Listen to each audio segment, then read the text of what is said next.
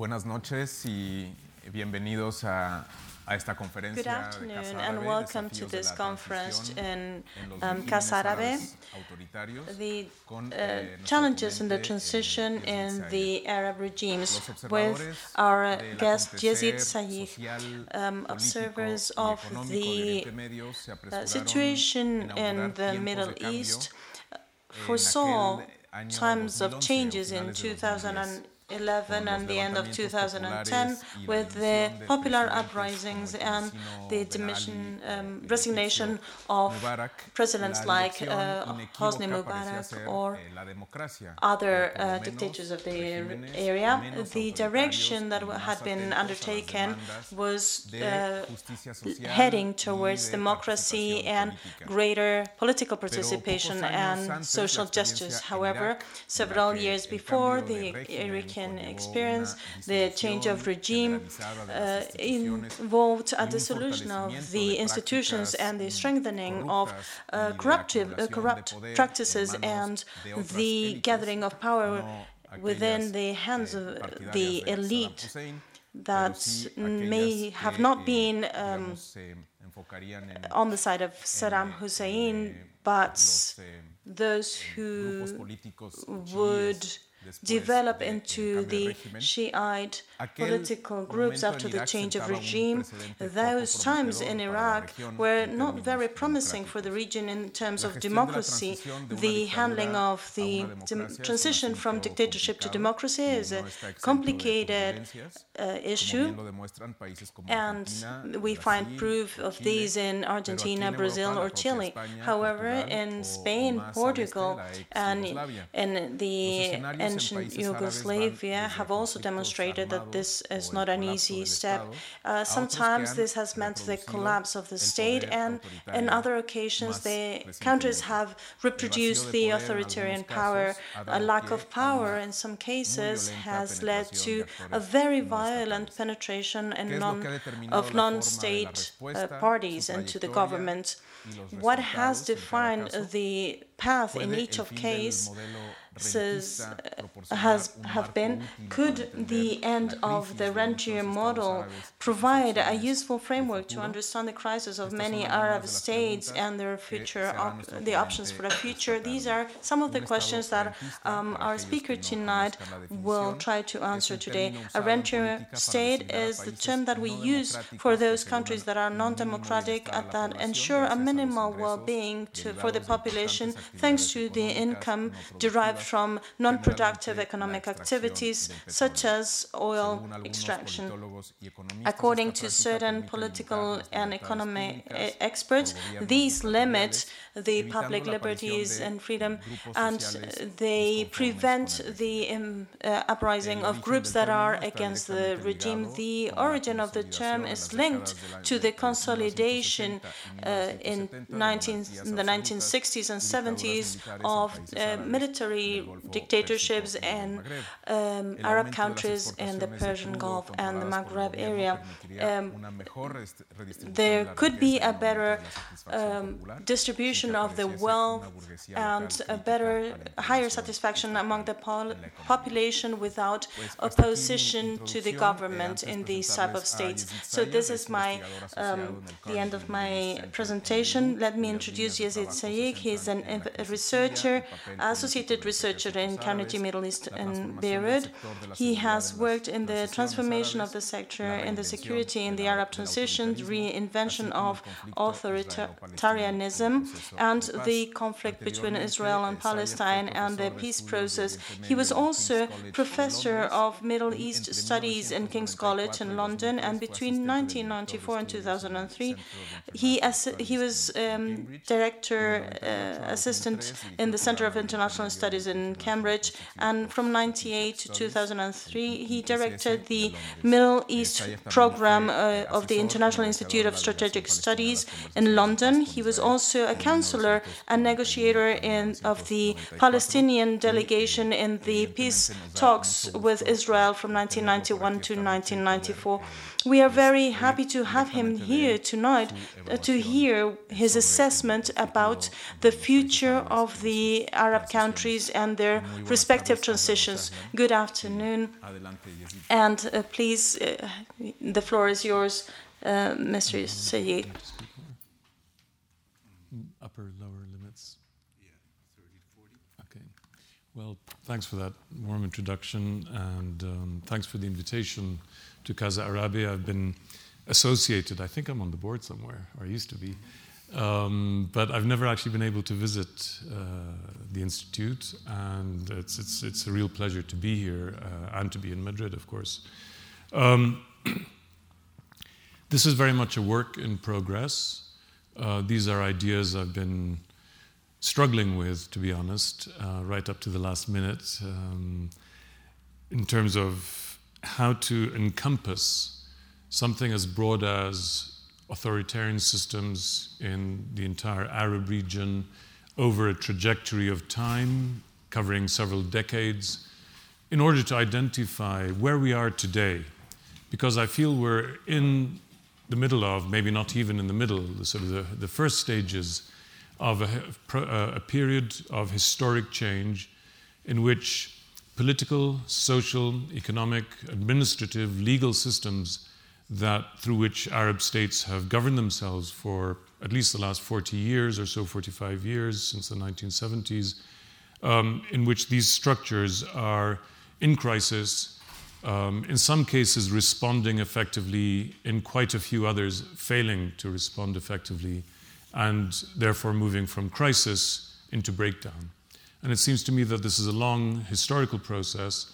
It's the uh, result of accumulated changes and pressures and dynamics that are now finally starting to uh, unfold, or have been at least for, you know, since the Arab Spring, but in fact, I think since at least 2003 with the US invasion of Iraq, uh, with the uh, withdrawal of Syria from Lebanon, with a number of different things that, in a sense, were part of one single broad sweep of crisis.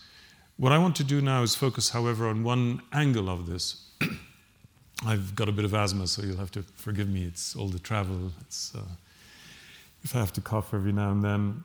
Um, since early on in 2011, with the Arab Spring, I was convinced that the pretty phase, the beautiful phase, was over, the easy phase was over, uh, and now the hard phase would start because I couldn't believe that systems of authoritarian power that had built themselves over decades of time and that had reshaped entire societies, how business was done, how the private sector operated, uh, how people thought, culture, education, everything had been reshaped in these countries around these authoritarian systems. And I was convinced that what had happened between December 2010, the first spark in Tunisia, and then the big revolutions of January in Tunisia and Egypt, and of course what followed next elsewhere, that this was insufficient to transform these societies or these political systems, and that the old regime was still there, the old social order was still there, and would fight back. And I expected dirty wars, assassinations, bombings. Uh, I couldn't predict things like the Syrian civil war or total breakdown in Libya and Yemen. But I knew that the old order was not yet gone. And since then, I've been interested to look at how authoritarianism would reconstitute itself, would reproduce itself, or reinvent itself. And so, what I'm going to look at today is just a few cases where I think we can see this. We can see what this looks like. Egypt is an obvious one, uh, the most obvious in some ways. Uh, but Iraq also, although it's been given a democratic structure, democratic, democratic constitution since 2003, nonetheless, there are strong elements of the revival of authoritarianism within this democratic framework. And Syria, which of course hasn't finished its transition at all, we don't yet have a post war or post conflict new political order, but where I think we can also predict quite safely uh, the kind of authoritarianism that is likely to emerge in these three cases, but also in others that may have preceded uh, Algeria, for instance, that went through its dark decade of the 1990s and has reconstituted many parts of the old FLN system prior to 1990. Um, you could argue that there are other authoritarian uh, uh, states in the region, certainly, varying degrees of authoritarianism from you know, Jordan or Morocco, which are very sort of liberal authoritarianism, to um, other parts of the Gulf, certainly uh, Libya and Yemen, which may yet emerge into new kinds of authoritarian, or maybe in the case of Yemen at least, something somewhat more consociational, i.e., where there's more of a, an agreed pact, a pacted democracy, if you like, or semi democracy. So I'm going to focus on just these three countries, which I look at a lot and where I think we've got a fair amount of evidence and where we also have a lot of historical knowledge. We know what these countries have done in the last 40 years or so, so we can better understand what's happening now because what's happening now is not divorced from the past legacy or the past trajectory. So, what I want to argue in particular this is my sense, if you like, from I see you've got my, I guess, my most recent paper on security sector reform. I look at the police a lot. I look at armed forces. I look at non-state armed actors. I look at conflict. I look at war as a social process, a process of transformation, for good and for bad, which has changed all societies on earth. I mean, you think about this country changed in World War I, but especially, of course, the Civil War and then World War II you know, there's no society that has not been reshaped and rebuilt by war. We're looking at a particular case here. Um, but what I want to say about these countries, having looked at the, some of the pillars of power, in this case, the coercive agencies of state, the police, intelligence, and the armed forces, it's my view that these systems that have re-emerged are fragile, or I prefer the word in English, brittle. It's like what bones become when you get very old and you get osteoporosis. Uh, when, when you know, you, basically they break very easily. They're not just fragile, but they're, they're, you know, they're, they're too hard to have any resilience. There's no flexibility left. These are systems, in other words, that have lost the reserve of flexibility which the previous authoritarian systems had. And this is what I want to try and demonstrate. So, I'm, in order to explore this, I'm going to look at three dimensions of authoritarian power. I mean, these are three dimensions of any power, but I want to look at how they operated in authoritarian contexts. Um, one is the political system um, or arena. Is there a political arena of some sort, uh, a formal political arena, uh, arena, a legal political arena, in which politics is conducted? Uh, this could be parliament. Hosni Mubarak in Egypt had a parliament. The parliament was brought in by Anwar Sadat back in the 1970s. So there was an arena. It was controlled, it was used for the circulation of the elite, but there was a formal arena. And it allowed informal politics to the extent that, say, the Muslim Brotherhood were able to run in the parliamentary elections of 2005 and take about 20% of the seats without using their name. That was a sort of political flexibility, if you like, that Hosni Mubarak, running an authoritarian system in which he relied very heavily on his security services, nonetheless, there was that margin. Today's Egyptian regime does not have any political arena. None at all. There is a parliament, but I think it'd be very hard put to uh, persuade me or anyone that that represents a political arena, and we could go into that later if you like.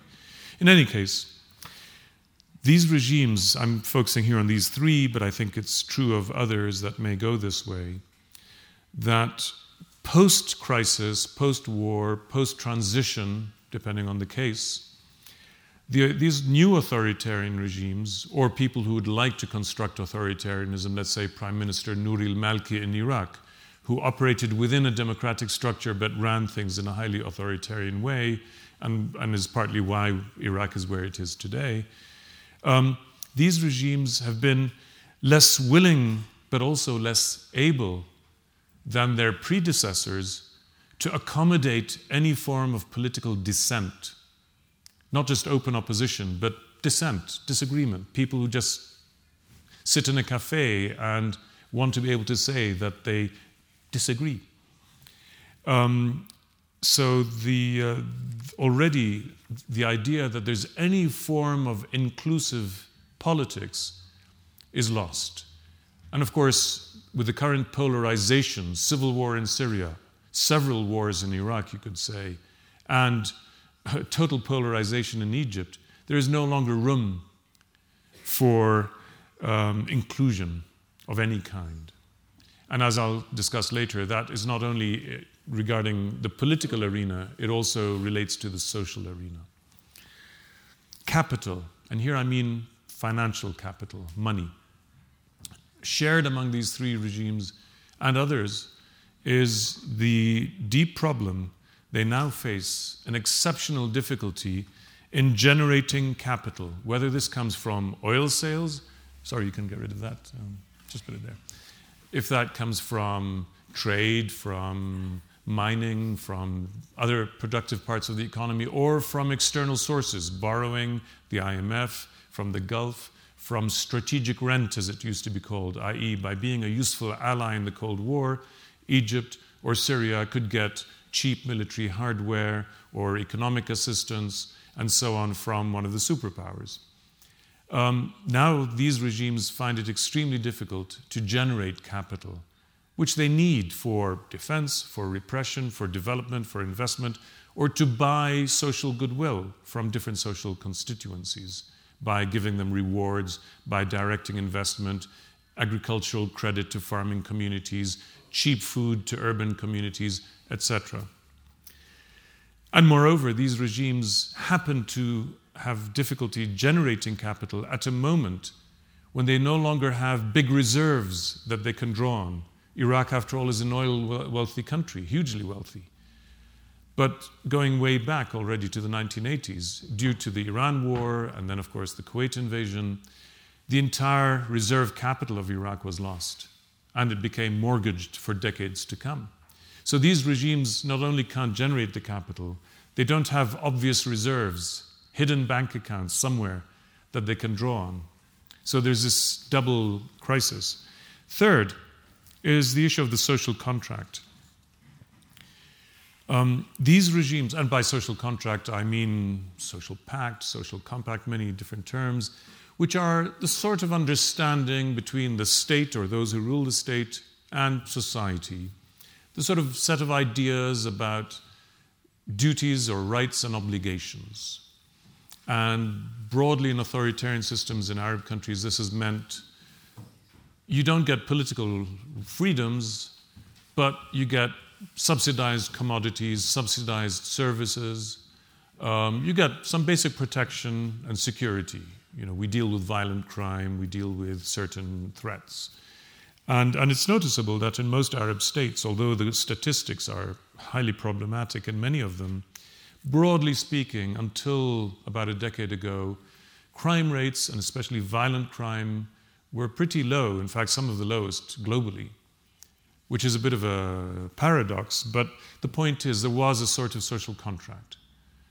And today, the social contract is broken and it is no longer recognized. When people in the wealthiest of these three, Iraq, demonstrated a summer ago, a year ago, because they still don't get electricity, 12 years after the US invasion, and despite the spending of $500 billion of public money, Iraq, since 2003, in the first 10 years, built exactly zero hospitals, zero electricity plants.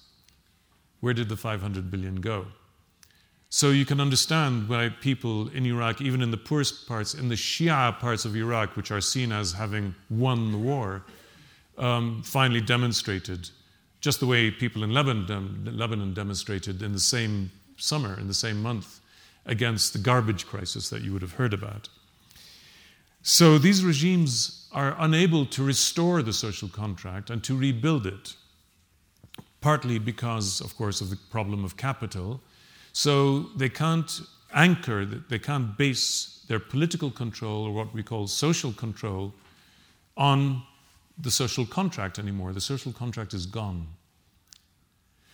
And this has uh, various consequences I'll come back to. But interestingly, it also appears that these regimes are actually less interested in rebuilding the old social contracts. They're looking for new kinds of social Uh, arrangements.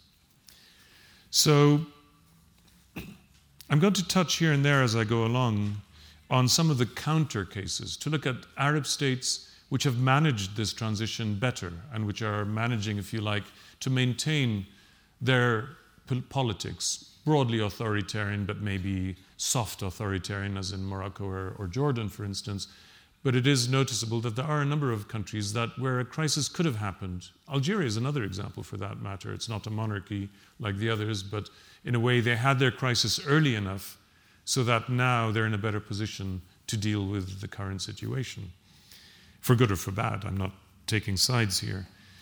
Um, but I'm going to use, so I'm going to go into some detail now, uh, but also use the contrast now and then to emphasize the points I'm making. So clearly, and this will become evident as I go along, um, the ability of each of these countries to deal or fail to deal with the transition and with the rebuilding of, of authoritarianism has a lot to do with their previous trajectory. What, what happened with them in the last 10 or 20, 30 or 40 years has a lot to do with their ability or their lack of ability and resources today. So there's a necessary connection between the two. The timing is also extremely important. As I just said about Algeria, in a way, because they had their existential crisis in 1988 to 1992, which then led to civil war, they were able to deal with it at that time in a way that maybe they couldn't have dealt with it today with low oil prices. Prices were also low in the 19, uh, in, by, by, the end of the 1980s, but with the end of the Cold War and, and various other factors, they'd already anticipated by starting to liberalize the economy and to liberalize politics in a way to take away the pain of um, of, of austerity, of economic austerity. And they still faced a war, and finally, of course, the system won. And from 2000 onwards, Algeria was on a new path of stability, good or bad. Um, so the timing was critically important. For Egypt, for Syria, for Iraq, their timing is poor for, for various reasons I'll go into later. Um, the second thing, oh, so, so that was the second thing that so, wider external developments, what's happening in the region, what's happening in the international arena, is very important also in determining the choices, the options, the resources available to these regimes or the constraints on them. Now, I have quite a lot of detail. I'm not going to go through this in detail. I, I, I wouldn't be able to do that in the time I have. But I wanted to lay out that framework because I think that's the core. Um, I mean, this is what I want to test. So, looking at politics first, and when I talk about the politics, I'm talking about these systems might be highly formal and institutionalized. Saddam Hussein's Iraq, for instance, had one ruling party which was highly disciplined, small in membership, unlike, say, the Ba'ath Party of Syria, which was the exact opposite. Saddam Hussein's Iraq had highly efficient state institutions, very low levels of corruption, again, the exact opposite of Syria. So they're not exactly alike in these ways. But in both, there were. So the, the, the, what I'm talking about by politics here is structure, how politics were formally structured, how they were informally conducted, Saddam Hussein operating through a highly formalized structure based on key levers of state agencies, intelligence agencies, the Ba'ath Party, the Syrian regime relying on those same levers, but actually running them not through the formal process in reality, but through networks, which permeated or penetrated all these structures the government, the ministries, the Ba'ath Party itself, the army, they were all penetrated by networks which were how the regime really operated and still operates in Syria. This is partly why the Syrian regime has survived so far in this war, because the formal structures were never how it ran the country. It always ran the country through the informal networks, and it's still, this is how it still holds Syria together, or it's part of Syria. Um, so, what happened with Iraq after 1990 is particularly interesting in that there was no attempt at political liberalization or limited liberalization, which Hosni Mubarak did in Egypt from 1995, as I described earlier. That didn't happen in Iraq. But during the international sanctions from 1990 to 2003, what Saddam Hussein's regime did was something different. They devolved or sort of um, delegated key state functions to social actors.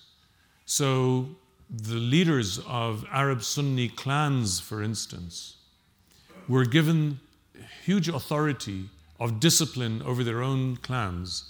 So they once more became leading patriarchs with full authority over the men and women of their clan in return for loyalty to the regime.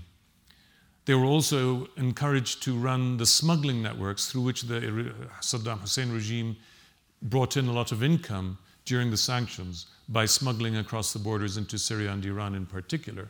These clans were part of that whole network and were given the sort of the, the, the license to run their own economy.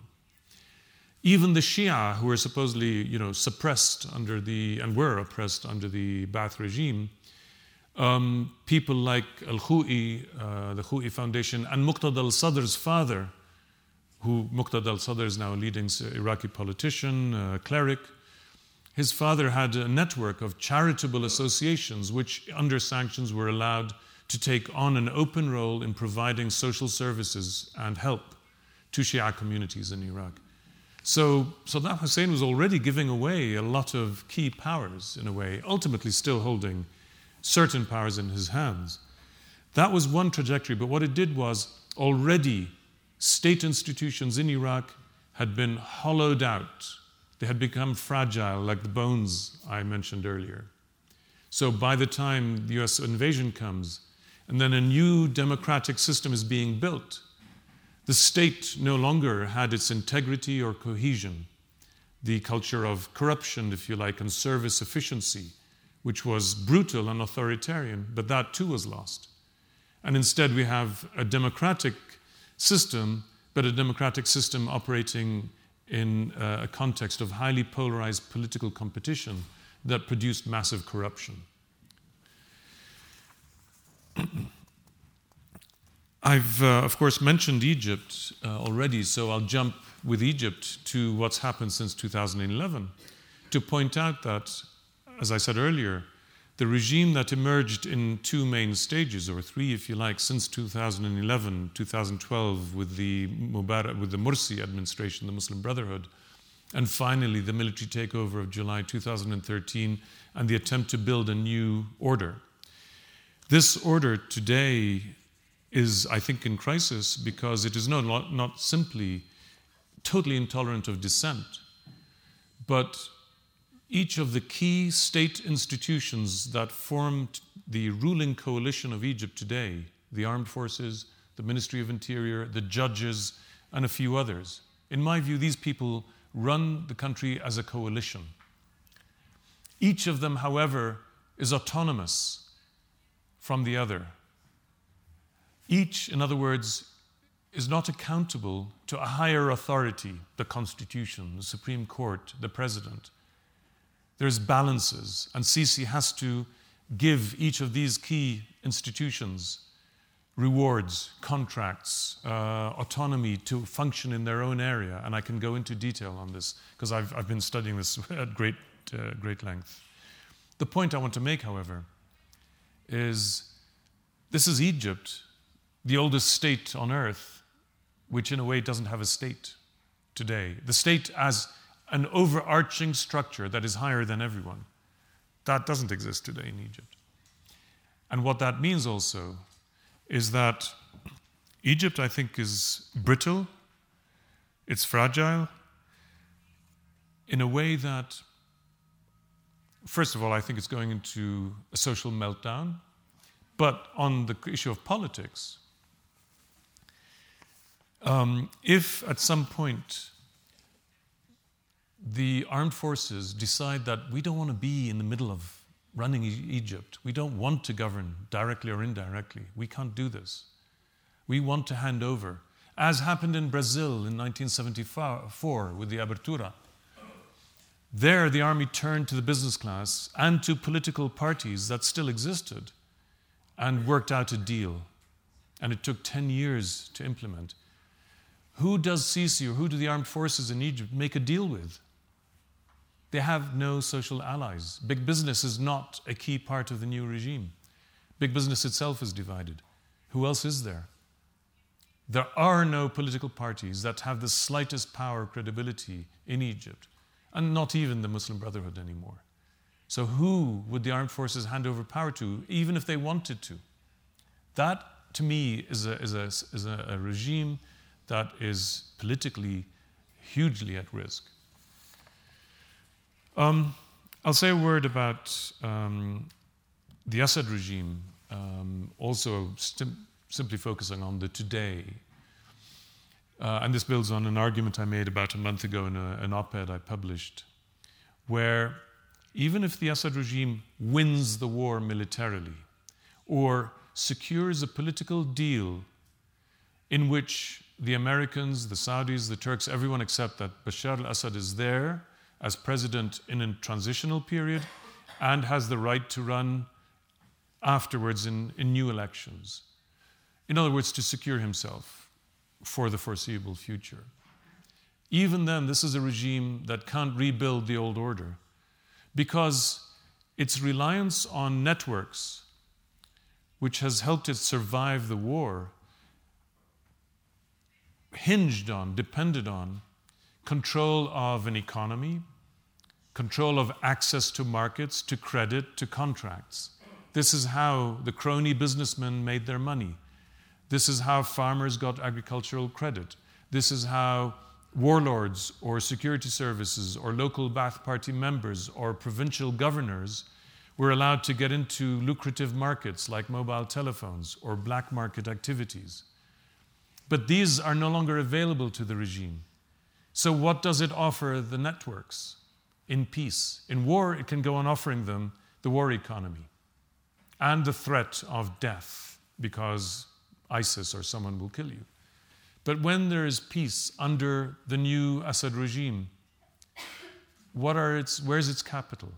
What means and resources does it have to rebuild the old networks or to demand that the networks hand power back to the center and then go back to running the Ba'ath Party and the ministries and the economy? They don't have that. Which takes me again into the issue of capital. Um, I'm skipping comparison here with some other countries. I, I, can come back to this later on. Capital. It's obvious with the case of Iraq, I mentioned this already, that since the 1980s, Iraq ran out of capital. The Iran Iraq war cost it at least quarter of a trillion dollars. And there's you know, lost economic opportunity, there was direct war damage, damages, and then there was war debt and reparations to Kuwait and other countries. Iraq was still paying most of this off after 2003. And, and I'm not even aware, sure that they finished paying off most of this. So Iraq's entire reserves for generations to come were already mortgaged, let alone the previous investment. The sanctions of 13 years devastated infrastructure as I mentioned with the case of electricity and with almost every other aspect of infrastructure and public services, Iraq has still not rebuilt to where it was, even under sanctions. Saddam Hussein could rebuild infrastructure quicker. In 1991, when he crushed the rebellion of the South and the North, he rebuilt the entire electricity system in the entire country, except for the Kurdish areas that he didn't control, within six months. Here it's 13 years later, and Iraq still doesn't, doesn't have 24 7 electricity. So, and today, of course, with the sheer, the sharp drop of oil prices and with no prospect of them rising to anywhere like 90 or 100 dollars a barrel for at least the next two years, if not longer, Iraq no longer has the capacity to generate capital. It has failed to transform its economy despite repeatedly promising to do so to Western governments, the IMF, and others. Syria clearly, as I've already said, lacks the obvious sources of capital. It already was running out of capital during the last decade before the war as the regime introduced neoliberal economics, but in a crony or predatory way, which allowed key individuals close to the ruling family to benefit enormously, or people who were members of the security services, the Ba'ath Party, and so on, to take over both the black market as well as the formal market that was being liberalized. So, ironically, even people operating in the black market found that they were being squeezed out. And this all occurred at a time, moreover, of drought in the east, which drove a million people from the east to the cities of the west between 2003 and 2006, a time of rising global food prices, 2008 and again 2010. So the regime's social contract, which I'm going to come to in a moment again, um, of offering farming communities, uh, heavily, you know, Sunni farmers of Syria who until 2006 or 7 or even 8 were still loyal to the regime because they were primary beneficiaries of 40 years of Ba'athist agrarian policies. By 2010, the crisis of capital meant that none of this was operating anymore. And at the same time, there were new competitors competing from a position of power and strength for capital in the new semi neoliberal system.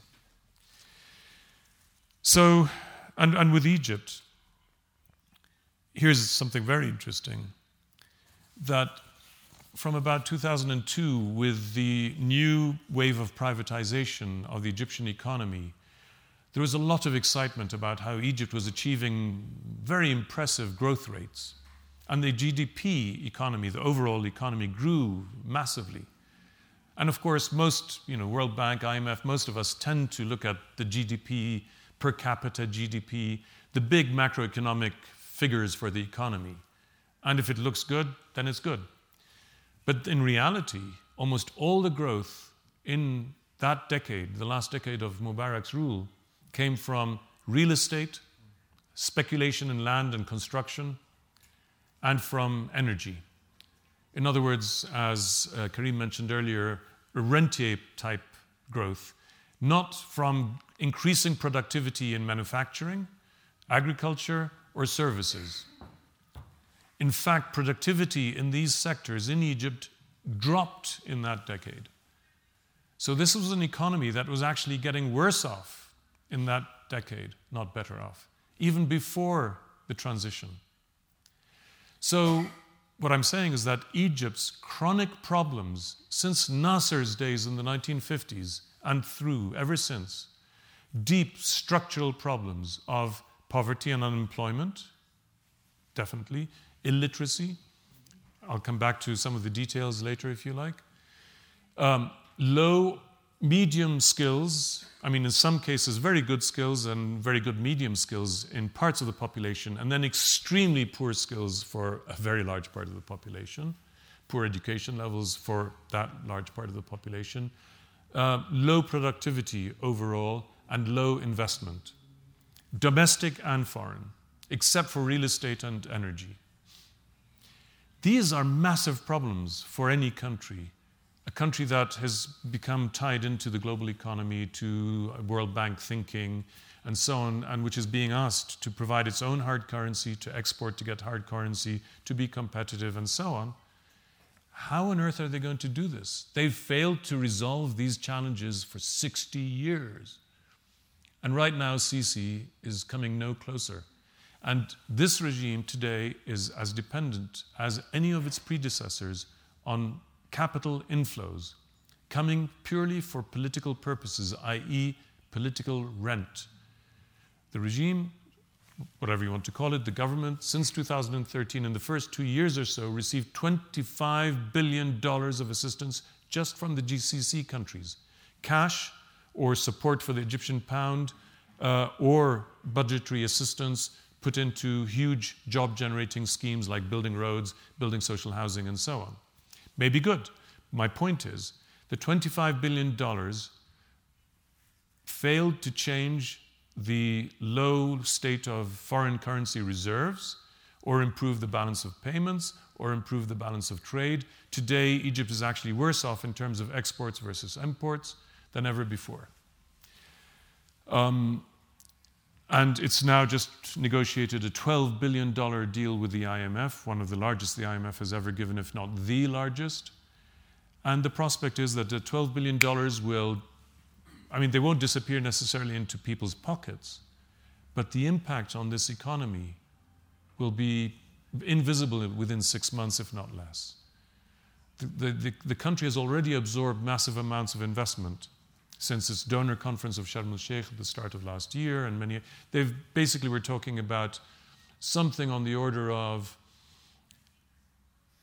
possibly 80 and maybe more billion dollars in the past three years of investment, budgetary assistance, cheap petroleum, uh, and so on. And yet, the country right now is worse off than it was in 2012. So, what does this do for the social contract? Well, first of all, it seems impossible to rebuild any kind of social contract without capital. So, I could just stop right there and not say anything more. Um, in all three states, previous authoritarian regimes directed significant amounts of capital into um, as I mentioned with Syria, into say agriculture or into agri- uh, into farm farmers, uh, into you know farmer the, the farming class, partly because it was an important social and therefore political constituency. And we see that the stability of the Assad regime from 1970 onwards had a lot to do with the investment made. Certainly, policies started before Assad, but the policies of Hafez al Assad in investing major resources right through to about 10 years ago under Bashar al Assad into agriculture. Cooperatives, fertilizer, credit, seed, technical expertise, agricultural technical colleges, a lot happened, the building of dams and so on. Um, in Egypt or Iraq as well, all these regimes focused on their urban populations, making sure that food could be supplied at affordable prices for working class sectors, urban sectors, food and services, but also for middle classes, which in most of these countries, countries remained heavily dependent on direct or indirect employment or funding from the state. Public sector universities, public sector hospitals, public sector schools. We're talking in any of these countries, Egypt, for instance, has anywhere between six and eight million people on the public payroll this is not counting other forms of indirect uh, you know, financing. So these proportions are the same in Iraq or in, in, in Syria. Um, so funding was going into buying social goodwill, compliance with government policy. Um, of course, it was mediated through many intermediary agencies. I mean, the leader up there says, I want this. Government issues a policy. What happens on the ground is something different. It's the same in Spain, it's the same in France, it's the same in any country on the world, in the world. Government policy looks like this, and then it gets operated through ministers, civil servants, provincial governments, uh, municipal governments, power brokers, neighborhood level, contractors, subcontractors, sub subcontractors, everywhere in the world, whether it's Chinese communi- you know, communist China or democratic Britain or you know, Sisi's Egypt. Now, exactly how that works out, what the transaction costs are, how much is lost on the way, and what sort of power do you know, the Umda in an Egypt, the mayor in an Egypt, Egyptian village, or a Ba'athist governor in Daraa province, or you know, a warlord in Iraq, how, how they operate, how they translate their official power into either personal gain or into social wheeling dealings. Ultimately, these people maintained social peace. They kept the order. They were part of the system that kept stability under Hosni Mubarak or Hafiz and Bashar al Assad or even under Saddam Hussein and everyone who came after. Um, and in many cases, even after the transition, this lower structure, especially outside the big cities, in the provinces, hardly changed. Sorry. So if you're to go to villages in Egypt or uh, probably villages in Syria, you'd see the same people still running the show at the local level. And it didn't matter if it was Sisi in power, Muhammad Morsi in power, Hosni Mubarak in power, it was always going to be the same faces at local level. And this is partly you know, a continuity, but partly also the problem and the challenge that faces all these governments. And democratizing governments like that in Tunisia, where most of the politics is happening back in the capital again. The ability of people in parliament in Tunis or in government in Tunis, left and right, secular and Islamist, to change reality on the ground in you know, Sidi Bouzid or in uh, Gafsa and where else in, in the south of the country, there is a huge gap between the two. So the social contract already has been in decay in many ways. The ability of these central governments to actually implement big policies down at local level was very diverse. Um, and, but the point I really want to make, in fact, is that it seems to me, and I apologize to the translators that I didn't actually write this out, so they'll have to, um, I'll speak slowly. Um, is that these regimes, at least in Egypt and Syria, Iraq is a slightly different case, but probably the same ultimately, don't actually want to build, rebuild the old social contract. They are building a new social contract for various reasons. And I may be sort of doing a bit of uh, brutality, violence to, you know, nuance, but in a simplified way. If we look at Egypt, for instance, look at all the big construction projects, the big housing projects, how much has gone into building what are, in effect, gated communities? Upper middle class, new middle class villas, huge areas which look like Hollywood, New Cairo, where the American University of Cairo sits. You drive for kilometers, you think you're in Southern California beautiful villas, sort of, you know, Hispanic, Mexican, American, you know, for uh, mock Mexican style of Southern California, green lawns, palm trees, uh, swimming pools, wide, beautiful avenues, shopping malls. It's not Egypt. And this is replicated. And these areas not, not only have the rich business people, they also have the ministers and the children of ministers, the children of judges. They have the senior officers and their children. I talked to many Egyptians from my research who would say, well, in my street in Mohandisin or in nice neighborhoods of Cairo, I had a general and a colonel and so on. They were my neighbors. Or my uncle used to, is a, is a general or something, and lived here or there. They're all gone. They've all disappeared into segregated officer housing officer housing, officer villas. They now send their children to a new generation of international schools, where, which are far too expensive for most people, but where they get subsidized tuition fees for their children. And these are in remote areas. So the, the upper class in Egypt is relocating outside of dirty, noisy, congested, traffic jam Cairo and moving to the new capital, New Cairo, and there's another new uh, something that's being built somewhere, New Heliopolis, or I forget what.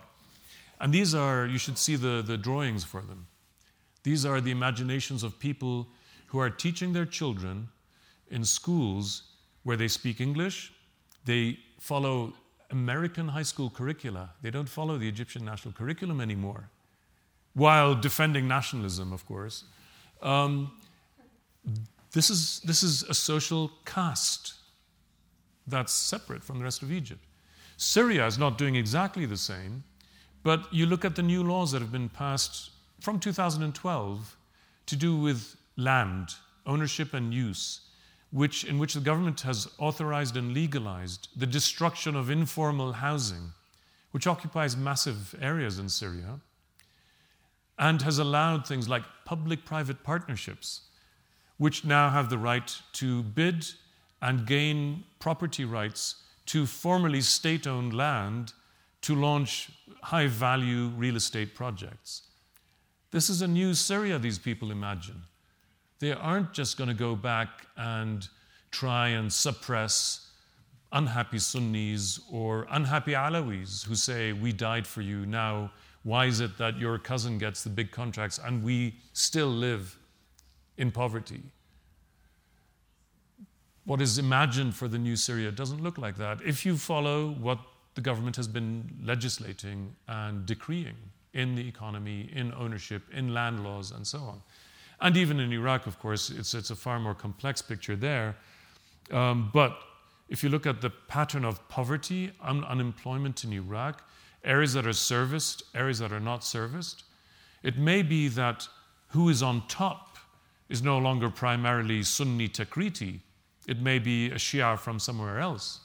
But the deepest poverty in Iraq is the three Shia provinces immediately south of Baghdad, where poverty in rural areas is 70%, where marginalization in the social, economic, political sense is deepest. So we still have the haves and the have nots. And a large part of government spending, not large enough maybe, goes into social welfare schemes that are directed at a lot of these people. We have at least 3 million people, 10% of the population, who live directly off social welfare handouts. Now, you could say, well, that's a socially progressive thing, but we're saying this is actually a substitute for progressive social and economic policies or investment or transformation of economic laws that would allow genuine participation in the marketplace. And I'm going to jump back to Egypt for one last detail there, and then I'll wrap up with a sentence or two. Um, in Egypt, as in Syria, incidentally, prior to the transition or the crisis or 2011, um, the private sector was actually huge. The Syrian private sector already accounted for more of the economy than the public sector in Syria in the 1990s. There's a very strange system, what Volker Perthes, who's one of the, I'm certainly one of the best analysts on Syria and certainly on political economy of Syria in the 1990s, called a bifurcated economy. An economy that's sort of split into two zones, each with its own rules and laws, official laws and rules allowing the private sector to dominate in transport or textiles and parts of trade, but still protecting the public sector. Egypt did something quite different, but both ended up with huge private sectors. In Egypt, however, almost all the wealth of the private sector is concentrated in the top 1% of companies. 98% of Egyptian companies are small businesses, or small enterprises. And 1% are what are called, I think, micro businesses. We're talking, in other words, about one person like me sitting on a corner selling tea as a business. 99% of the Egyptian private sector is that size. I mean, maximum two or three people. I don't know if the 1% are maybe 10 people. All the medium and big enterprises in Egypt form 1% of the private sector. There's something hugely problematic about an economy structured like that. It means that the 99% of the, the, of, the, of the private sector know that even if they have a bright idea or develop a technological innovation or a marketing innovation or come up with something clever, that's not what gets contracts. That's not what gets market access. It's still, after everything that's happened in Egypt, is about being close to someone who's close to someone in power. So, how on earth Egypt is going to either build a new social contract or restore real economic growth when it's unable to unlock the private sector is your guess as well as mine. So, to finish, I'll simply ask a question Is it useful to go back to the, the, the, the, term rent? Should we maybe think of this as the end of rentierism?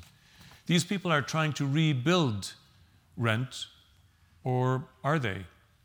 I mean, if they've run out of capital to co opt social constituencies, and they no longer know how to generate capital without transforming their economies. But they don't want to do that because then they lose power, and the cronies who've benefited from the new semi privatized, semi liberalized system suffer.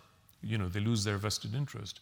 So there's no real economic trans- transformation. So we still stay stuck with rentier, rentier behavior when it comes to helping the big partners in power. But the social contract is eroding. So rentier politics and rentier economics no longer help the rest of society, including the middle classes. So, is this then an end of rentierism? Is that how we should think about it? And in that case, we should anticipate, of course, that everything will change. Because everything was built, formed, shaped, and reshaped for 30, 40, 50, 60 years, whether it's Yemen or Libya or Egypt or Algeria or Saudi Arabia or the Emirates, Kuwait, Algeria, maybe not so much Morocco, but Jordan certainly, Lebanon.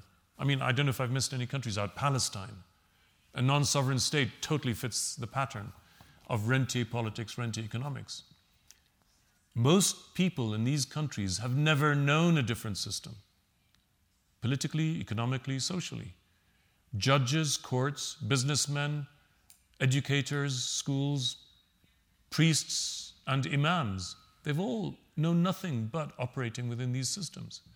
So when these systems start to fall apart or to deliberately maybe dismantle themselves, as we maybe are seeing in some of these places, um, everything else is going to have to adapt and change and reposition what is going to come out of that? And I'm going to stop there.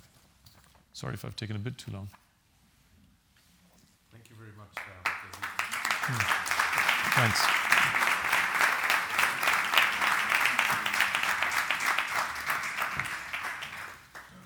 Just, just a tiny bit too long, but I think I'm sorry. Uh, your train of thought was unstoppable. And um, uh, thank you very much for such an insightful uh, talk uh, and uh, all these um, the, the, points you've raised that uh, definitely take political as well as economic um, factors.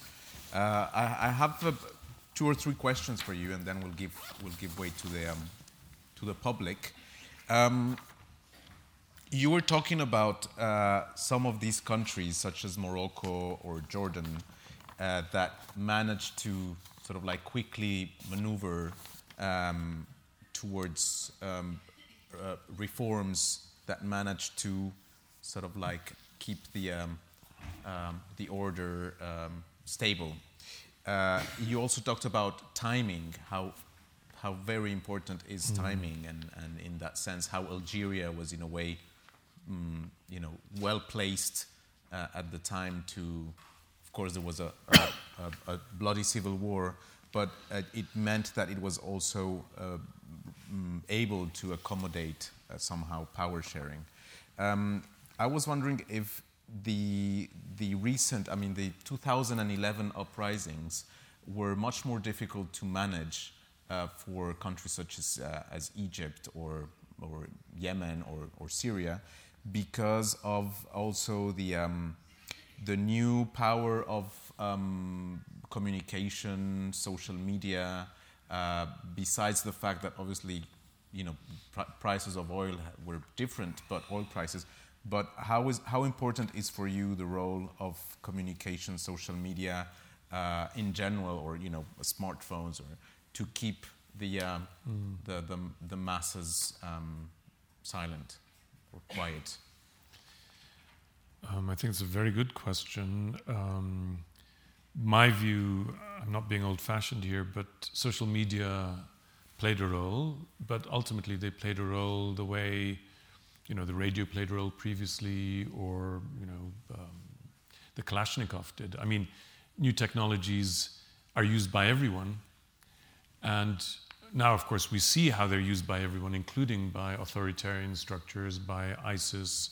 So, which which confirms that they don't have only a you know disruptive or revolutionary or progressive or democratic use at that moment, they were very powerful, and I, here's where I think I agree with uh, the implication of your question.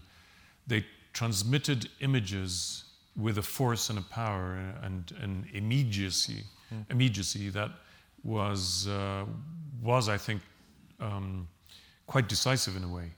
Let me put it slightly differently that think back to the French Revolution, and I hear I'm borrowing from the British historian Eric Hobsbawm, who um, wrote a wonderful history of, of that era, the age of revolutions. His argument was there was, well, there were two revolutions. There was the political revolution, which was the French Revolution, and an industrial revolution, an economic one. On the politics, he said there was one successful revolution in France and then 50 years of counter revolution.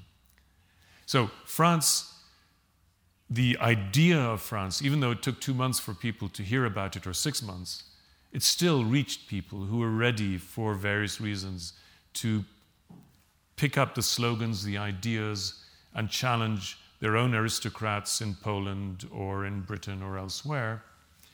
But it's only in France that it succeeded because the aristocrats or new kinds of authoritarian leaders in these countries learned the lessons and either repressed extremely violently or accommodated and co opted cleverly. That happened again, Hobsbawm also argues in his next book, after the Paris Commune, um, I mean, after 48 and then uh, 70, 71 in Paris, that Bismarck was someone who understood that the liberal bourgeois values of you know, democracy and the vote, which he didn't like, had to be accommodated, and he actually took them over, started his own political party, and called it the Liberal Party, and then basically took all the liberalism out of it and took Germany you know, in a new direction. My point being that the social media, in a way, excited everyone outside of Tunisia and Egypt, where the revolution first happened. And by the time it came to Libya, only weeks later, or Bahrain, Yemen, and Syria, things were already shifting. And it wasn't inevitable that Libya would go where it went. Gaddafi nearly won, had NATO not intervened at that moment. Ali Abdullah Saleh might have gone completely had the GCC countries not left him a loophole in the peace accord. Um, we could say the same of every one of them. What we do know, however, is that the history of this, since the early victories of Tunisia and Egypt, of, of the social media, if you like, Everything else since then has been the counter action, whether of Saudi Arabia and what it has been doing in its funding, in its very strong political lobbying against anything that's new, anything that was revolutionary. I mean, their commitment in Egypt, uh, their commitment in uh, most other places has been on the other side. So, my view is that um, yes, social media had that initial impact in getting the idea, the image across very quickly. But that is about the end of it.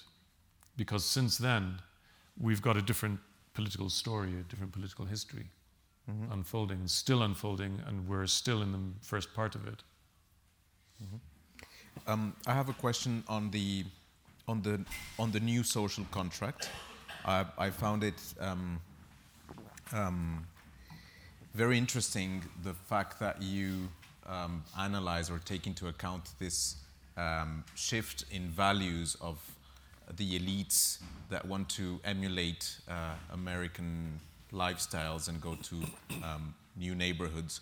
Um, and I was wondering if in this new social contract there is a um, I don't know if it involves psychology, but the fact is that the military elite uh, although it knows that it has to strike political deals with, uh, as you were saying, um, social actors and political partners, uh, decide um, not to include them, but to exclude them from um, the cake share, uh, despite knowing that this will play against them. So, um, what is happening in the sort of like military elite psyche? Is it uh, just that they're they don't have the vision, or they that they uh, are in defensive mode and they can't see the utility of the old social contract? Mm. That's a more difficult question to answer because, first of all, I don't think it's military elites in every case. Only in Egypt mm. Are the armed forces truly a central actor. And even there, we're not entirely sure about sentiment within the armed forces. Um, and especially as you go lower down from the major generals to the slightly you know, middle ranks. Um, and in Syria, I don't think the army are in a controlling position. Um, the regime needs them, without which it can't survive. But the, without the regime, the army doesn't survive either. And in Syria, as in Iraq under Saddam Hussein, it was always the president and the, the, sort of the regime in the sense of a political network who truly controlled things. No general, no commander of the army was ever able to defy the president. And we have the case of several uh, defense ministers and army commanders or popular generals in Iraq from the Iran war who died in helicopter accidents or ultimately were killed, as in with um, Hussein, well, the son-in-law of Saddam, uh, who's involved, uh, in charge of the chemical warfare. Um, so it's only Egypt where it's a military elite question, and there what we see is that whether it's the army, the interior ministry, the judges, Sisi himself, they are clearly not favoring big businessmen. And whether this is the old big businessmen who were close to Hosni Mubarak, the cronies like Ahmed Izz mm. and Mohammed Abu Ainain and um, Mohammed Haikal, um, or new big businessmen or the people in between, let's say Sawiris and Mansour and some of these others who are more independent. Um, in fact, I mean, it's clear that they give them some contracts, but they're also giving a lot more now to companies we've not heard of before. So, more medium or other big businesses. So, something is happening there. They're looking for partners, but they don't allow any of these partners any significant say in economic policy. These people are grateful if they get the contract. That's it. They don't think for a moment to influence policy. Sawiris, once or twice back in 2011, made some complaints in front of TV about, you know, we can't put a mobile telephone mast anywhere without the permission of the Air Force. Uh, he made a complaint that when the army goes into business, everything is easy. Hard currency is easy, free customs, you know, no duties, uh, the rules, the laws, everything they know how to navigate. For us, if only it was like that. He says things like this. But bottom line is, that doesn't mean he actually shapes or influences policy. Um, in Syria, too, if you look at the regime, at the end of the day, in the middle of the war, I'm told anecdotal evidence by people who go to Damascus and come back that the signs of wealth are even more obvious than ever in terms of the sort of cars some people drive, the investments they can make. So, a certain sector in the war, because of the war, has been able to get crony contracts more than before, not less. Rami Makhlouf and Hazim, is it Makhlouf or I forget now who, his brother and cousin, all, all the sort of family, cousins and friends and so on, and Hamsho and these other big businessmen who work for the regime, they've become richer than ever before. Partly because when the Iranians gave, say, a credit line to the regime, say, which means they'd say, here is a billion dollars worth of credit for your merchants or traders to purchase goods from Iran, which is, you know, what standard practice in trade. Who got the credit? The same people. So whenever money came in, it went back to the same people. At a time when you would have thought, I would have, I used to think that the Alawi, uh, the regime would favor maybe the Alawi community generally with salary bonuses, with pensions for martyrs and widows of martyrs, and so on. Instead of which they simply played with the stock, the, the foreign currency market, and the weaker the Syrian pound got, so the Syrian pound, let's say, lost 300% of its value, and then they happily announced 20% increase of salary to soldiers. But of course, the value of the increase was now worth about you know two dollars a month or something, etc. So in most of these cases, and Iraq is more complex, um, partly because we don't have a big private sector outside of you know contractors working directly for the government. But in Syria, where historically there is an important private sector, the, the, the crony features of this private sector have become stronger because anyone who wasn't a crony has either left the country or has had to accept that they have small contracts. Anyone who stayed in Syria as a businessman has had to pay protection money to the regime in one form or the other in order to stay in business to at least on a big scale. Anyone else had to downscale and become very small or move elsewhere. And the regime probably understands that many of these people won't come back in a hurry and therefore is no longer even looking at them. And when it's been freeing up the opportunities for private investment in land, clearing informal housing, in the heart of Damascus, areas that were prime real estate, going back about three years ago already, three and a half years ago, May 2013, I think, a law passed, and I asked Syrian economists about it, and they hadn't even paid attention. I said, Why now is the regime passing laws in government to make it easier for um, the for government to allow use of state land by private owners. Already they were laying the stage for new kinds of business partners, but these aren't going to be a business class that is autonomous and powerful on its own. This is a business class that is already part of the network. They're cronies, and they either accept that or they're out if they're not already part of the same regime itself, like you know the cousins and, and, and others. Mm-hmm. So that's my sense that partnerships are going to be totally transformed. Iraq, we may not see the process clearly because, frankly, I think Iraq is going back into war next. Never mind Mosul, never mind ISIS. The real danger in Iraq is the day after Mosul because the Iraqi state has not been fixed all the problems of the Iraqi state are still there.